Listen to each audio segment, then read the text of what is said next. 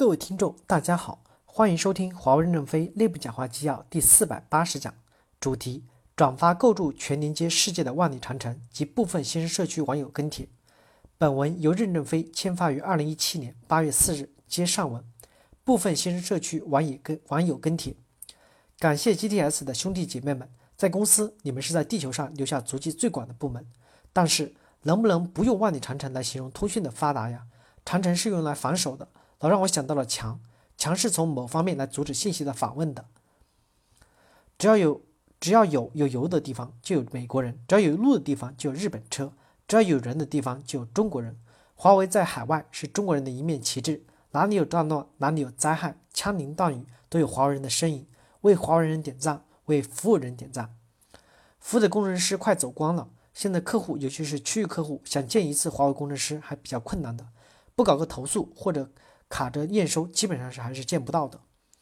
看完全文，如临其境，想起自己激情奋斗的岁月。记得那年在非洲，大年三十接到客户的电话，说另外一个六类国家的网络出现问题，二话没说就预定了最快的机票。大年年初一早，背着几块可能解决问题的单板，下飞机直奔客户机房，连续奋斗两天两夜，把网络问题解决。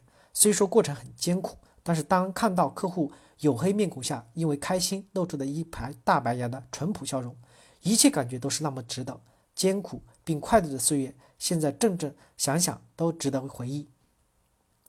每一个交付人真的有太多的故事，有时候回忆起来还是历历在目，情怀满满。还记得曾经去过的斯里兰卡，那时还有一个组叫组织叫做猛虎组织。一次回到酒店就接到客户电话，当电话接通的时候，客户说了一句 “Thanks God”，搞得我莫名其妙。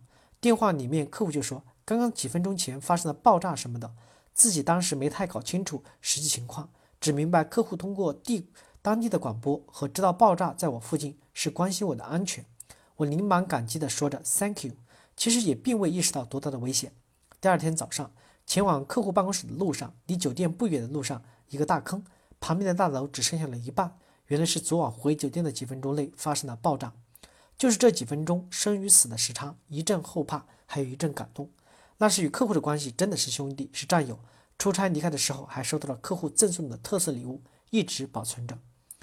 说明 GTS 这个坚固的堡垒确实做得坚实。友商虽然在学习，但是基因不一样，很难学到位。GTS 的兄弟特别能吃苦，常能看到凌晨维护割接的工兄弟。大家早上上班时，看到两眼发红的割接班兄弟返还宿舍，有的。割接不成功，还要倒回操作，直接一天一夜无法睡觉。GTS 的这个坚固堡垒是我司的法宝。